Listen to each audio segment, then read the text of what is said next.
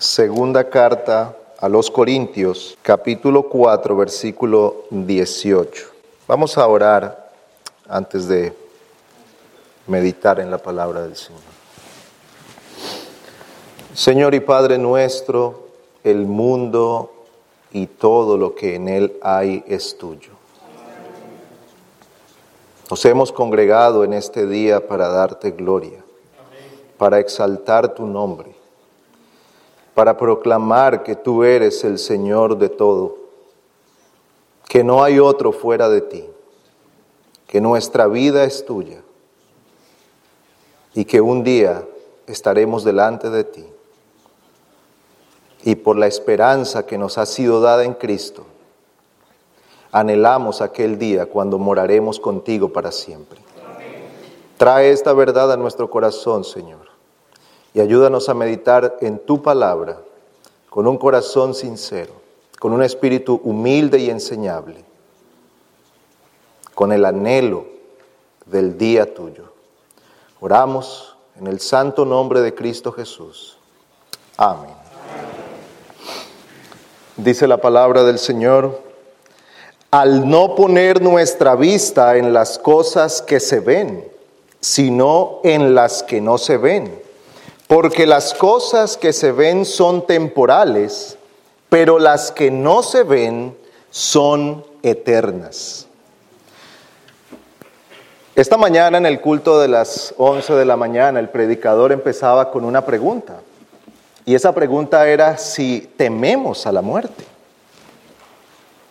Y yo espero que los que estuvimos aquí en la mañana hayamos meditado un poco en esa pregunta porque es crucial. Es vital para nosotros saber qué será de nuestra vida. Ahora, ¿por qué esa pregunta es importante? ¿Por qué el tema de la muerte es importante? El tema de la muerte no es importante por otra razón, sino por el hecho de la vida eterna. Porque si no existiera nada más después de la muerte, ¿Qué sentido tendría interesarnos por lo que va a pasar con nuestras vidas después? No importaría cómo vamos a morir, y no me refiero a la manera de morir, sino al estado espiritual en que un hombre muere. No importaría cómo alguien muere, si muere en paz con Dios o en enemistad con Dios, si al final no hay nada no tiene sentido. Pero esta pregunta es de gran importancia para nosotros y es de mucha relevancia para cada uno meditar en ello por causa del tema de este versículo. Dice el apóstol Pablo, porque las cosas que se ven son temporales, pero las que no se ven son eternas. El tema que destaca este pasaje es uno de los más solemnes y escudriñadores de toda la Biblia. Y ese no es otro que el tema de la eternidad.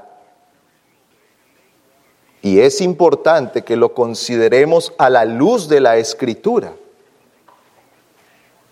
porque vivimos en unos días en los que este asunto está siendo quitado de nuestro pensamiento. En la mañana la, lectura consecutiva nos llevaba a Apocalipsis y hablábamos allí de la bestia y cómo la bestia con toda su maquinaria de maldad está poniendo una serie de cosas en la mente de los hombres, pero está quitando otras. Y una de esas tiene que ver con la eternidad. No es casualidad que hoy los hombres no piensen en la eternidad. No es casualidad que todo lo temporal ocupe tanto nuestra vida que no tenemos tiempo de pensar en lo eterno. Pero la escritura nos lleva a considerar este asunto. Así que acerquémonos a la palabra del Señor con un espíritu humilde, reverente, para tratar de considerar este asunto especialmente porque nosotros somos temporales. Y para una mente temporal, tratar lo eterno es difícil. Para usted y para mí siempre hay un principio y un final. Nos cuesta pensar en lo eterno, pero la Biblia nos habla de ello y por eso tenemos que tratarlo. Así que vamos a considerar algunos principios que podemos tomar de este pasaje. Dice el, el, pasaje porque las cosas que se ven son temporales, pero las que no se ven son eternas. Así que en primer lugar, lo primero que tomamos de este pasaje es que vivimos en un mundo donde todas las cosas son temporales y pasajeras. Usted y yo vivimos en un mundo donde todo lo que vemos a nuestro alrededor es temporal. Todo. Todo a nuestro alrededor está pasando. Ciertamente la materia en un sentido es indestructible. Una vez que Dios la ha creado, permanecerá. Pero en un sentido práctico y corriente, no hay nada que no muera en nosotros excepto el alma. Nuestro cuerpo está avanzando en un proceso de decadencia. Ni siquiera somos iguales que ayer. No somos iguales que hace 10 años o 20 atrás. Todo está pasando. No importa si somos de elevada posición o de una posición humilde. No importa si ascendemos de una cuna alta o sencilla, si somos ricos o pobres, viejos o jóvenes, todos estamos pasando. Y pronto habremos pasado del todo. No en vano Santiago escribe, ¿qué es vuestra vida? Dice él, Santiago capítulo 4, versículo 14, dice, el, dice el, el autor, sin embargo, no sabéis cómo será vuestra vida mañana. Solo sois un vapor que aparece por un poco de tiempo y luego se desvanece. Eso somos. Un vapor. Una flor que en la mañana crece, florece y a la tarde ya no está. Esa es la vida del hombre. Todo está pasando. La belleza es temporal, las fuerzas son temporales, todo lo que vemos a nuestro alrededor es temporal. Y este pensamiento debería despertar la conciencia de todo hombre, porque esto es verdad para todos nosotros. No importa si usted es alguien que se ocupa o no de la religión. Tal vez usted diga, a mí esos asuntos no me interesan. Usted también es alguien que está pasando. También es alguien que está decayendo. También es alguien que un día será parte de la historia. No importa cuántos años vivamos. Usted lee los primeros capítulos de Génesis y ¿qué, encontramos? Y fulano vivió ochocientos y tantos de años y murió. Novecientos y tantos de años y murió. Todos, sin importar cuánto tiempo han vivido, finalmente han llegado a ese momento en el que han partido de este mundo. Y a menos que el Señor regrese por segunda vez pronto, nosotros también llegaremos a ese lugar a ese momento en la vida, al momento de nuestra partida. Este pensamiento entonces debería despertar la conciencia de todo el que esté viviendo únicamente para el mundo presente. Querido amigo, usted que está aquí, que está dedicado a los placeres y a la vida temporal, que está tan ocupado de la vida temporal que no puede pensar en la vida eterna, Hoy el Señor le llama a considerar su vida, no a la perspectiva o a la luz del día de mañana, sino de la eternidad. Todos necesitamos considerar lo que es la vida eterna. La eternidad, aquel tiempo sin fin. Usted necesita considerar esto antes que sea demasiado tarde. Pablo le escribe a los colosenses, pon la mira en las cosas de arriba, no en las de la tierra. Si usted es alguien que ama el mundo, sea sabio a tiempo. Nunca olvide lo que está escrito acerca del mundo. ¿Qué dice Juan, su primera carta, capítulo 2, versículo 17?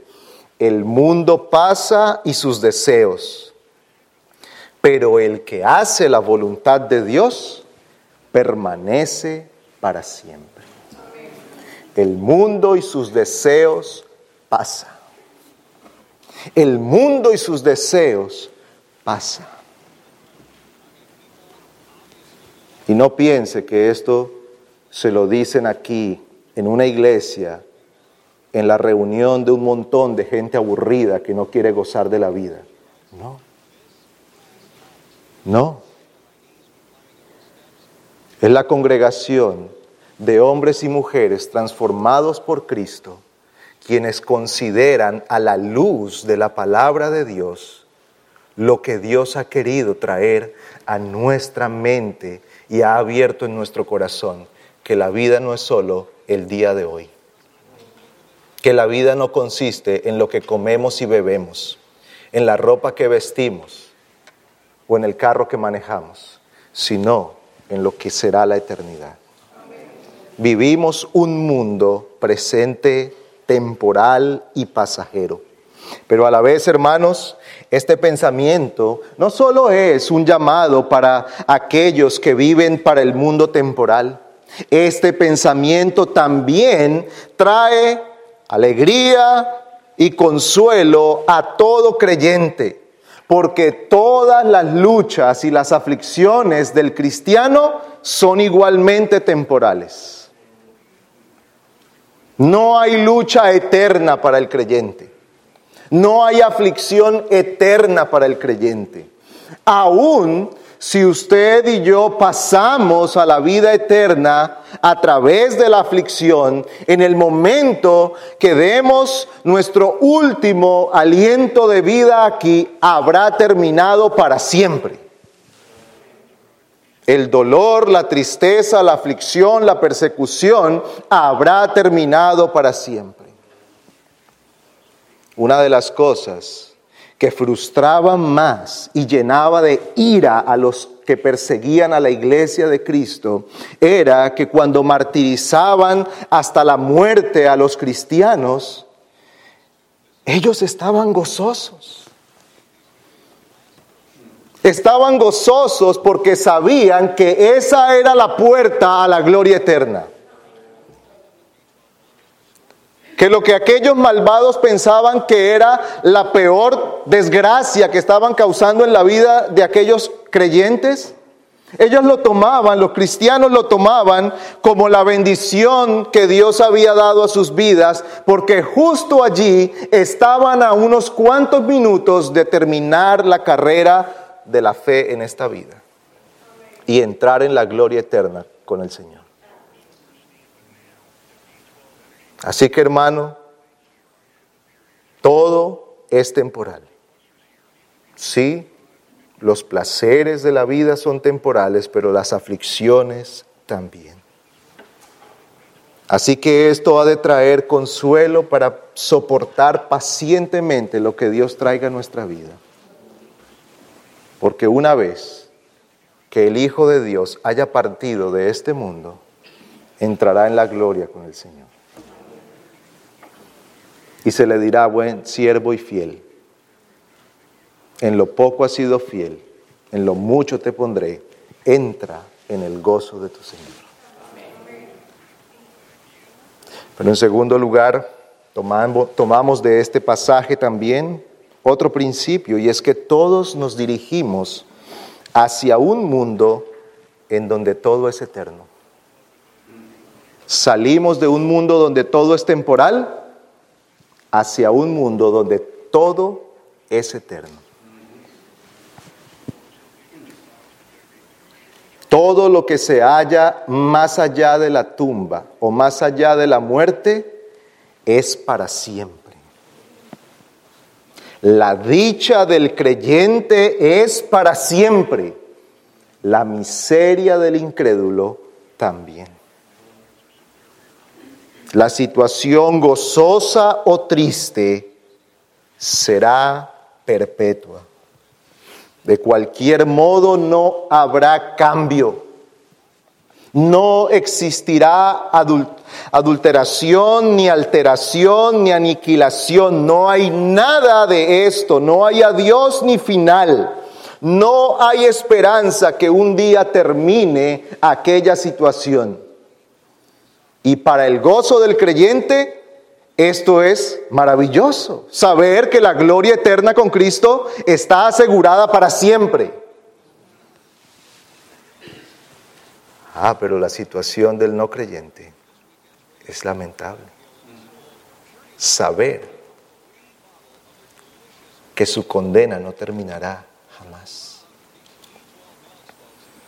Hay personas en las cárceles que están condenadas a cadena perpetua. Y ya saben que pasarán allí el resto de sus vidas. Algunos han sido condenados a cierta edad, a muchos años.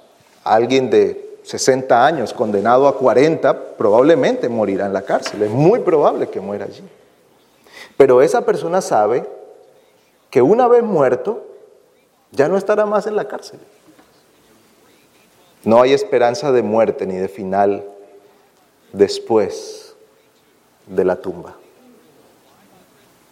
Una vez que ha llegado a su destino final, allí estará para siempre. Así que meditemos y detengámonos por un momento en esto. En primer lugar, la gloria futura de aquellos que son salvos será eterna. Hermanos, nuestras palabras se quedan cortas para expresar esto. La Biblia declara que tal felicidad no tendrá fin, jamás acabará, no envejecerá, no decaerá ni morirá a la diestra de Dios hay delicias para siempre, dice el Salmo 16.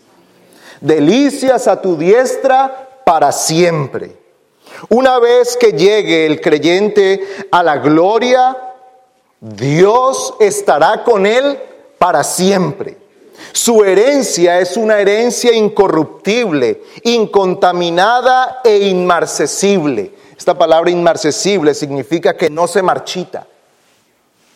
No, no decaerá. No se irá poniendo fea o deteriorada con los años. No, no necesitará ser reformada, no necesitará una renovación, no va a necesitar nada. ¿Por qué? Porque será eterna. La gloria dada por Dios recibirá una corona incorruptible, dice Primera de Pedro 1.5.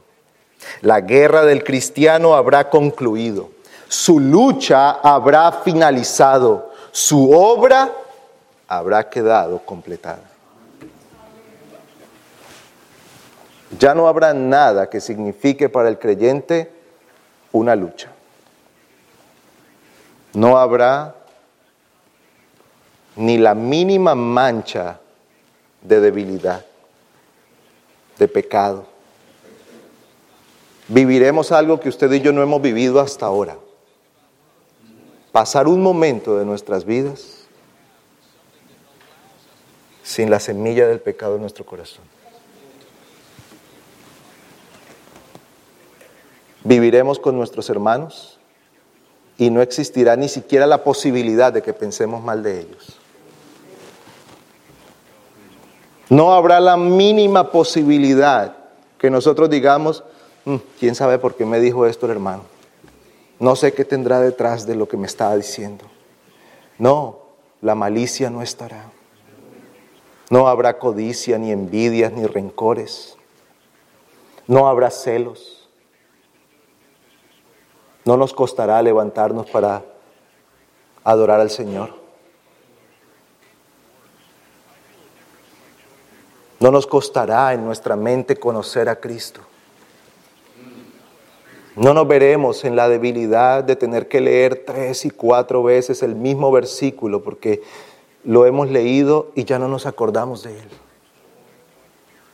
Nos sentamos a leer la escritura y cuánto nos cuesta concluir un capítulo. ¿Cuántas veces hemos tratado de orar y no hemos podido hilar una frase de cinco o seis palabras sin que un pensamiento venga para estorbar? Tal cosa ya no estará. Ya no habrá tentación ni tentador. No habrá pecado que levante en nuestro corazón ningún mal pensamiento ni deseo. Habrá concluido la carrera del creyente. Y eso no será por cinco minutos. No será una gloria efímera. No será una felicidad que se esfuma entre los dedos. No, será algo eterno, objetivo, dado por Dios para siempre.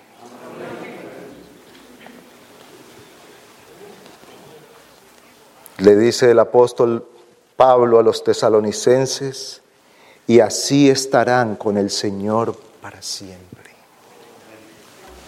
No es extraño entonces que Él en el siguiente versículo les diga a estos hermanos, alentaos unos a otros con estas palabras.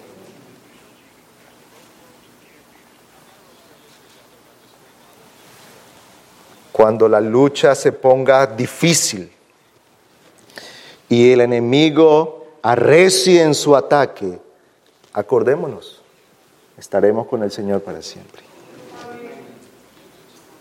Alentemos a los hermanos que estaremos con el Señor para siempre. Tal vez nosotros no tengamos la solución al problema de nuestro hermano. Tal vez no tengamos los recursos para arreglar el problema del hermano. Ah, pero sí podemos confortar su corazón con las palabras de la Escritura. Hermanos, estaremos con el Señor para siempre. Una vez que haya terminado su lucha aquí, usted estará con el Señor. No por un día, no por unos cuantos minutos, sino para, para siempre. Pero esta realidad de las cosas eternas no solo tienen que ver con la gloria del creyente, también tiene que ver con la desdicha futura del que se pierde sin Cristo. Aquella desdicha será eterna. Y es cierto que esta es una verdad horrorosa, especialmente porque nuestra carne huye de ello. No nos gusta hablar de estos asuntos. No nos gusta hablar de pérdida, de muerte o condenación. No nos gusta tratar estas cosas.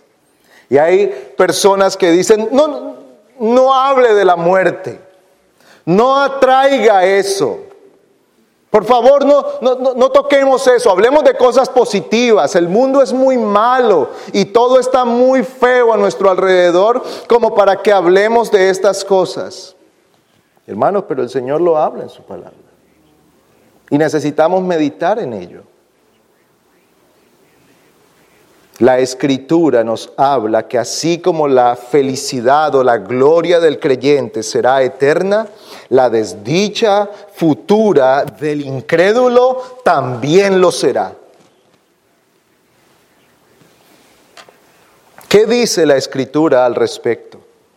¿Qué dice aquel que habló con palabras de amor y misericordia nuestro Señor Jesucristo? ¿Qué dice Él acerca de esto? Pues una y otra vez el Señor habla acerca de la muerte, del infierno y de la condenación. Por ejemplo, en Mateo 9, del versículo 43 al 48, repite una y otra vez que para el impío habrá un gusano que no muere y un fuego que nunca se apaga.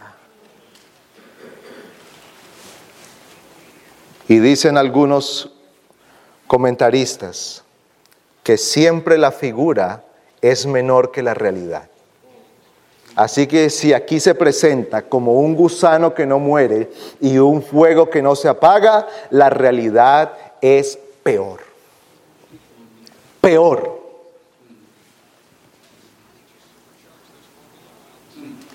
Condenación día y noche por los siglos de los siglos. Sin descanso, sin alivio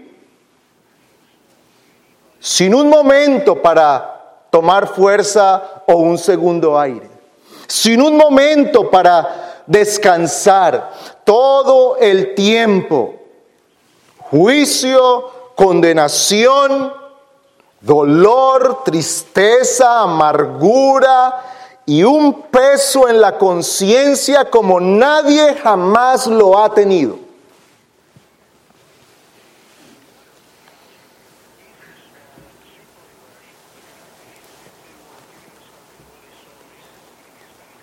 aquellos que oyeron el Evangelio, que estuvieron sentados en un lugar como este y que pudieron creer porque la libre oferta de la gracia de Cristo llegó a sus oídos y no quisieron creer. Sus conciencias martillará de día y de noche Pudiste creer y no quisiste.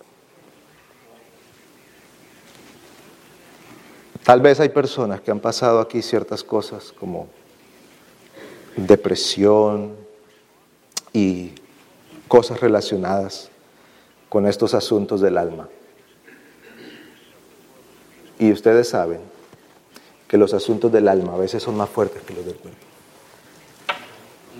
Es más soportable un dolor físico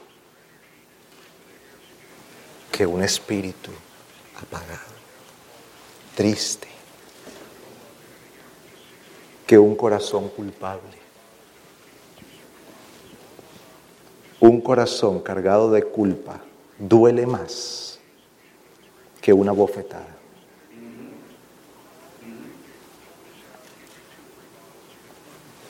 El gusano de la conciencia no se morirá nunca.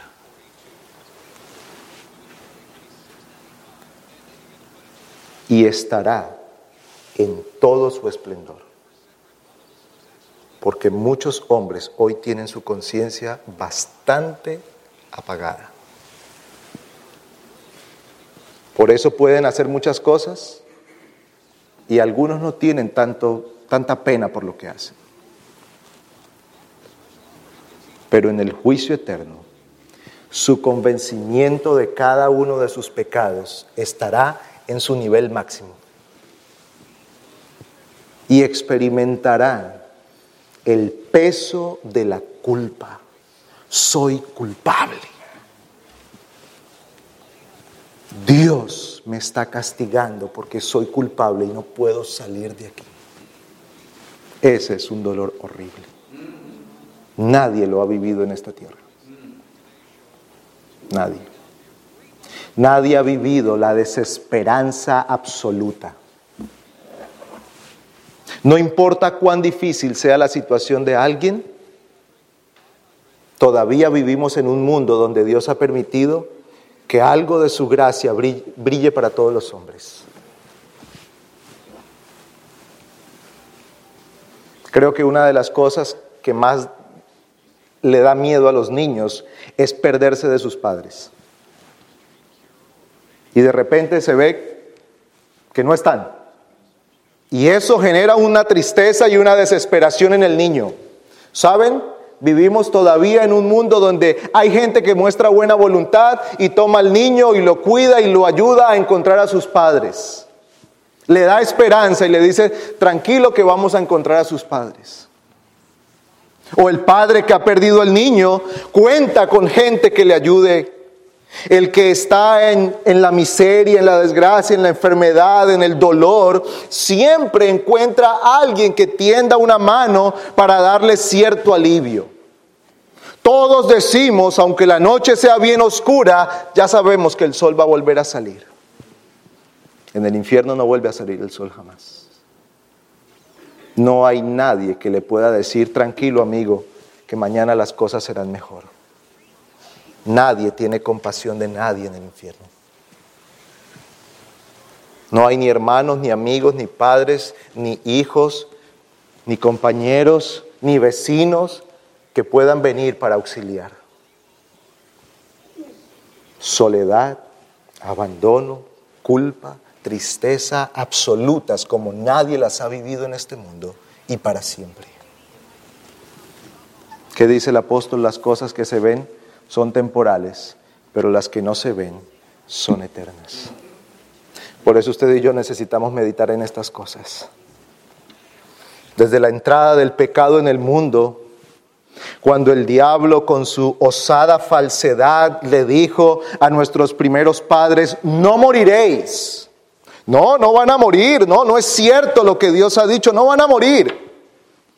Tomen el fruto, tómenlo y verán que no van a morir, sino que serán como Dios aquella mentira o aquella promesa falsa de no morir sigue engañando hasta el día de hoy millones y millones de personas. Por eso somos pocos aquí y millones afuera diciendo, yo estoy bien con Dios. Y ese engaño ha tomado diferentes caras. algunos los ha convencido que después de la muerte podrán arreglar el asunto. A otros los ha convencido que no hay infierno, que no hay cielo, que no hay eternidad, que solo somos lo que es aquí y ahora. Y algunos piensan que se volverán polvo de estrellas, otros piensan que trascienden y entonces la gente dice, no, es que la muerte eh, trascendemos a otra esfera, pero nada bueno ni malo pasa allí, simplemente ya no estamos más. Otros han sido engañados con la esperanza que reencarnarán otros han sido engañados con la esperanza que dos o tres buenas obras son suficientes para que Dios les dé entrada delante de Él. Y millones y millones están hoy completamente engañados por la astucia de Satanás, entreteniendo la mente y el corazón de los hombres para no meditar en estas cosas. Vivimos en el tiempo de la tecnología. Y se supone que somos el momento en la historia, y, probablemente si, si, esto se pudiera oír en unos 50 o 100 años, dirían, uy, qué atrasados eran en ese tiempo y cómo se creían, ¿no? Pero bueno, lo que tenemos hoy, tenemos tecnología que nos permite hacer cosas así. Nos transportamos cientos de kilómetros o de millas en unas pocas horas. Nos comunicamos con la gente como no se podía hacer antes. Usted antes mandaba una carta, duraba dos, tres meses para que le llegara ya a la otra persona y la respuesta a otros dos o tres meses. O sea que ya el bebé había nacido o el enfermo se había muerto. Muchas cosas habían pasado en todo ese tiempo. Ahora usted puede sentarse aquí, usar un aparato de estos y, verse y oír a la otra persona que está en otro país. Hay muchas máquinas que trabajan muy rápido.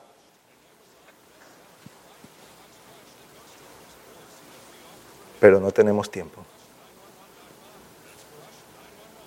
Nunca en la historia habíamos hablado de una sociedad tan ocupada y con tan poco tiempo para pensar.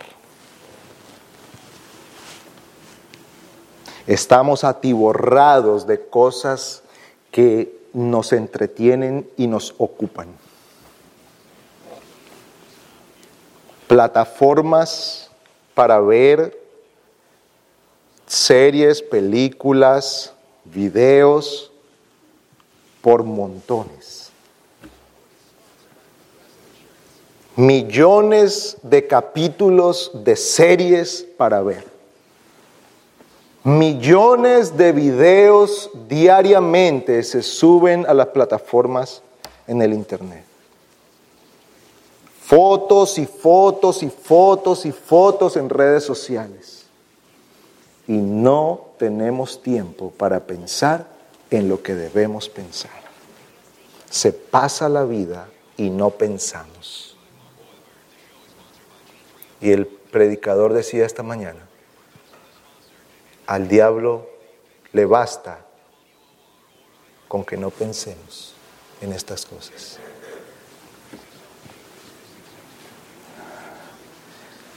Yo no sé quién le dio al diablo una imagen de cachos y una cola y un tenedor gigante con tres patas. No sé. Pero hermanos, una cosa es cierta. Si hay algo verdadero en esto es que el diablo no está ocupado en asustar a nadie. No quiere asustar a nadie. Al contrario, quiere presentarse como ángel de luz para poder entretener y que todo parezca tan bueno, tan moral, tan natural, tan humano, que todos digamos, sí, ¿cómo no hacerlo? ¿Cómo no aceptarlo si eso es correcto? El diablo no está interesado en salir debajo de la cama esta noche y hacerle ¡boom! No. La batalla está en su mente, en nuestra mente. Si consigue que no meditemos en lo que tenemos que meditar, que no consideremos la vida, la muerte, la eternidad, el juicio, lo que será de nosotros después que partamos de este mundo, ha ganado la guerra. Y no nos asustó. Y no salió debajo de la cama. Así que niños, yo creo que la mayoría, cuando somos niños, tenemos miedo a la oscuridad y todas esas cosas. Hijos, no teman a eso. No hay miedo, no hay mal en eso teman a lo que el enemigo pueda poner en sus mentes a través de las filosofías de las escuelas, de las filosofías de la televisión, de las filosofías de los influencers que ustedes siguen, de las filosofías del que sale bailando en TikTok, de la filosofía del actor o del deportista que usted tanto admira tenga temor de eso. Porque ellos están bajo el dominio del enemigo, evitando que usted piense en lo que tiene que pensar. Estamos entonces camino a un mundo donde todo es eterno. En tercer lugar, nuestro estado en el mundo invisible o en el mundo de la eternidad depende por entero de lo que seamos en esta vida temporal. Dios ha establecido que sea así. Todo lo que usted y yo seamos en los días de vida que el Señor nos conceda en esta tierra será lo que determina, hablando humanamente, lo que determina nuestro estado eterno.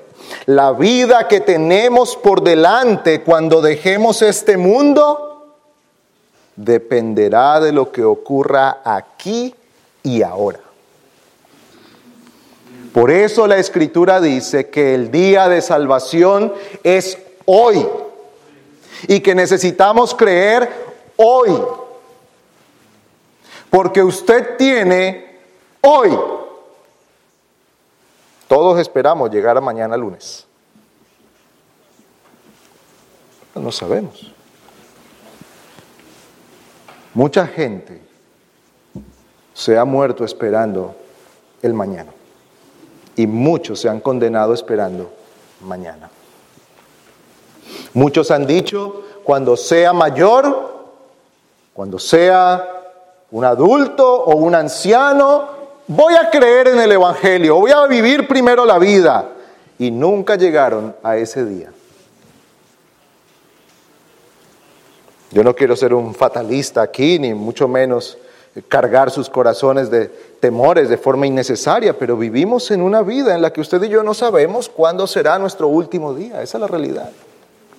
Por eso el Señor dice que no endurezcamos el corazón, sino que creamos hoy.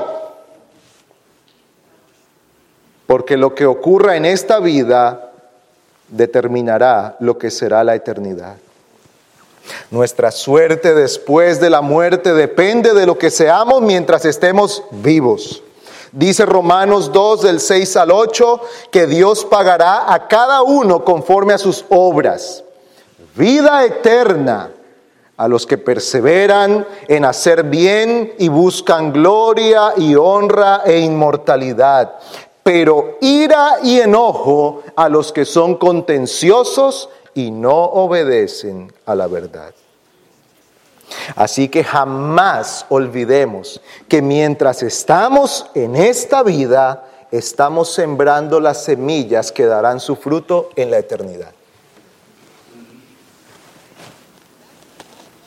¿Es usted alguien que cree en Cristo? ¿Es usted alguien que ha postrado su vida en arrepentimiento y fe delante del Señor?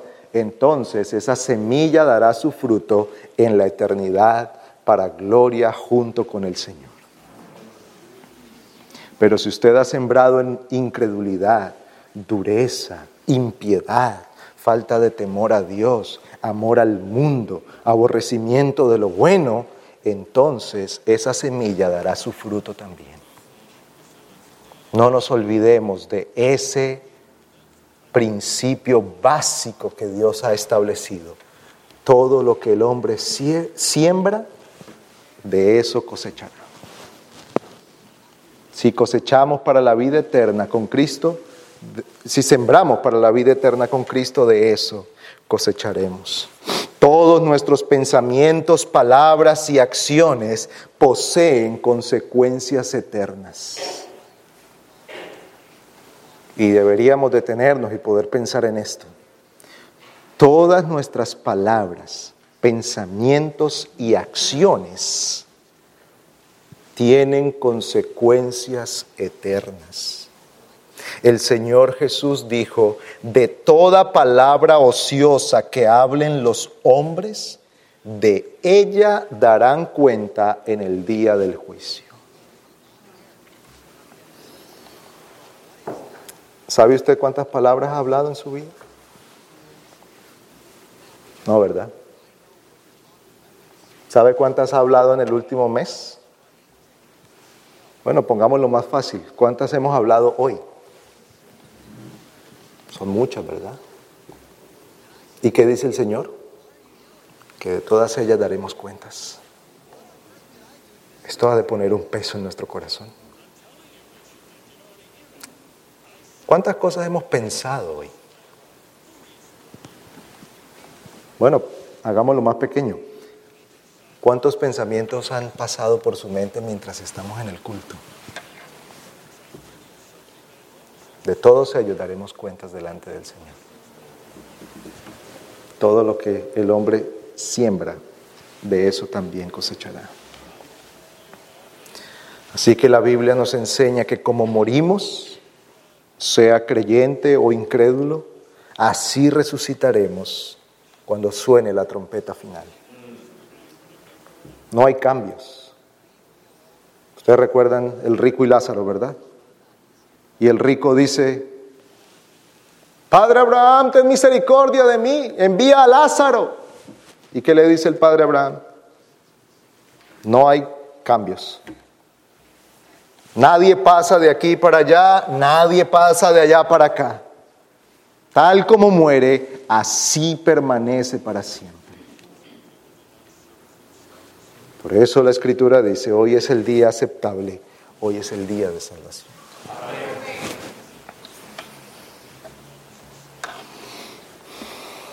Así que recordemos, hermanos y amigos, no hay pecado pequeño. ¿Qué tan grande es una palabra ociosa? A vista nuestra, casi nada, ¿verdad? No es un robo, no es un asesinato, no es una cosa así terrible. Pero el Señor dice que de las palabras daremos cuentas. No hay pecado pequeño. Todos hemos pecado. ¿Frente a qué nos pone esto?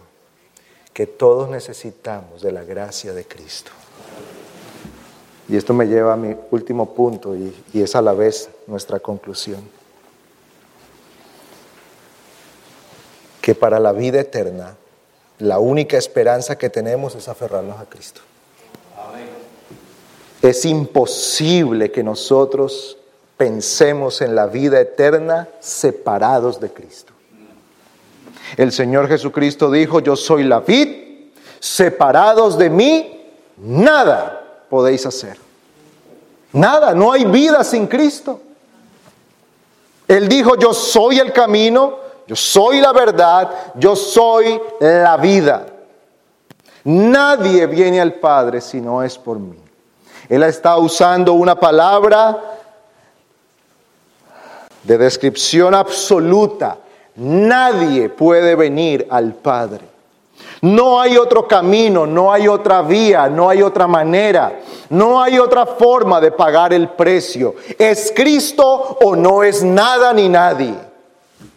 Es a Él a quien tenemos que acudir. Es a Él a quien nos tenemos que aferrar para que podamos vivir en este mundo temporal y esperar con gozo y buena esperanza lo que será el tiempo eterno, tenemos que aferrarnos a Cristo. Cristo vino a sacar a la luz la vida y la inmortalidad. Le escribe Pablo a Timoteo, segunda carta 1.10 vino para librar, el texto de esta mañana, a todos los que por el temor de la muerte estaban durante la vida sujetos a servidumbre. Todo aquel que estaba sujeto al temor de la muerte, no solo de la muerte física, de la muerte espiritual y la muerte eterna ha sido librado y puede ser librado únicamente por Cristo. Solo por la gracia de Cristo.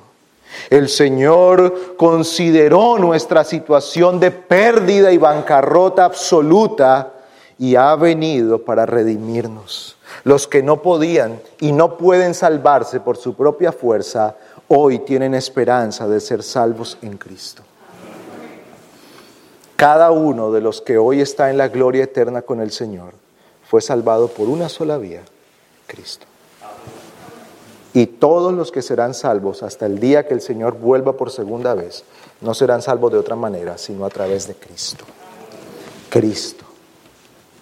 Nuestro Señor Jesucristo ha comprado para nosotros aquellos grandes privilegios pagándolos con su propia sangre es la sangre de Cristo, es su muerte en sustitución nuestra, Él tomando el lugar del pecador, Él bebiendo la copa de la ira de Dios, Él padeciendo en sí mismo todo el castigo merecido por el pecador para que nosotros, creyendo en Él, no perezcamos, sino que podamos tener vida eterna es Cristo.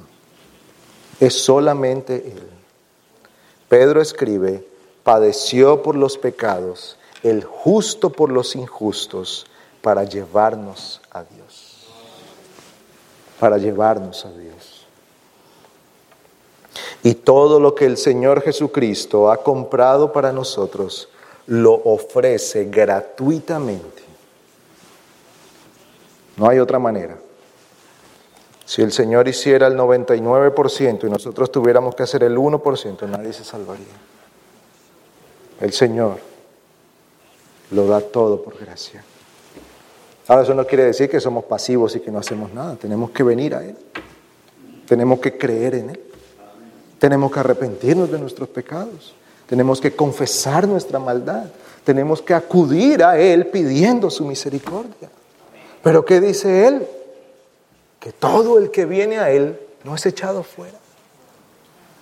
No hay una sola persona, ni la habrá jamás en el infierno que diga, yo busqué a Cristo y me rechazó. Yo fui a Cristo y se negó. Yo fui a Cristo y no abrió para mí la puerta. No, todo el que viene a Él haya perdón, gracia, vida eterna. Yo soy la luz, dice el Señor.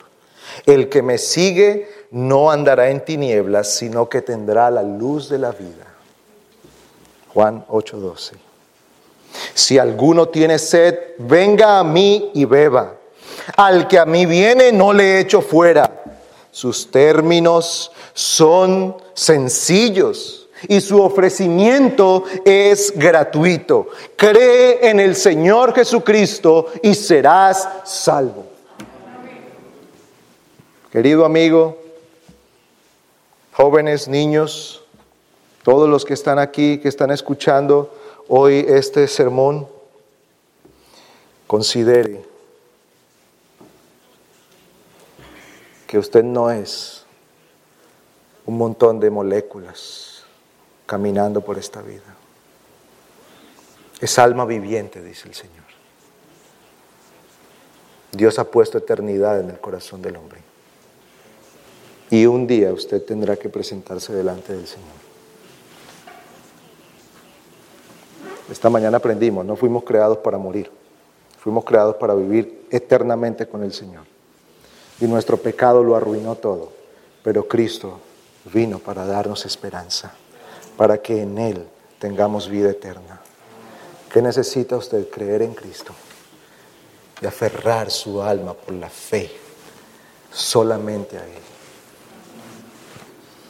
Y hermanos, establezcamos esto con firmeza en nuestros corazones, para que podamos pasar por las cosas que se ven reconfortados y esperar las cosas que no se ven sin temor. Con esperanza, confiados en que nuestro Señor y Salvador ha pagado el precio por nosotros. Que Él ha vencido, que Él ha obtenido lo que usted y yo no podíamos comprar. Y que en Él nuestra alma está segura para siempre que esto traiga a nuestros corazones aquellas convicciones firmes. Que ustedes, amigos, salgan en esta tarde de aquí, huyendo a los brazos de Cristo, corriendo al Salvador. Y que usted y yo, hermanos, vayamos por la vida con la esperanza que un día estaremos con el Señor para siempre. Porque la vida en Cristo no es lo que se ve, sino lo que no se ve. Lo que no se ve es muchísimo mejor que lo que se ve. Que el Señor conforte nuestros corazones con estas cosas. Oremos. Amante Señor, Qué bueno eres tú con nosotros que das de tu gracia. Siendo pecadores, merecedores de tu justo juicio, sin esperanza, errantes por el mundo, tú has querido atraernos hacia ti. Señor, gracias te damos por enviar a tu Hijo, nuestro Señor Jesucristo para nuestra salvación. Y que hoy podamos tener en Él la esperanza de la vida eterna. Señor, conforta nuestros corazones con estas palabras, que un día estaremos contigo para siempre. Oramos por nuestros hijos, suplicamos por nuestros familiares y amigos, aquellos a los que amamos y no solo nuestros conocidos, sino tantos a nuestro alrededor que vagan sin esperanza, camino a la condenación, ten misericordia. Usa, Señor, el ministerio de la palabra en este púlpito para proclamar la esperanza de la vida eterna.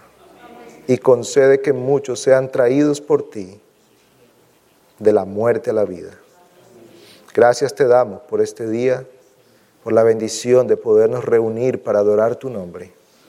Ayúdanos, Señor, durante esta semana. Permite que cada uno de nosotros dé gloria al nombre de Cristo.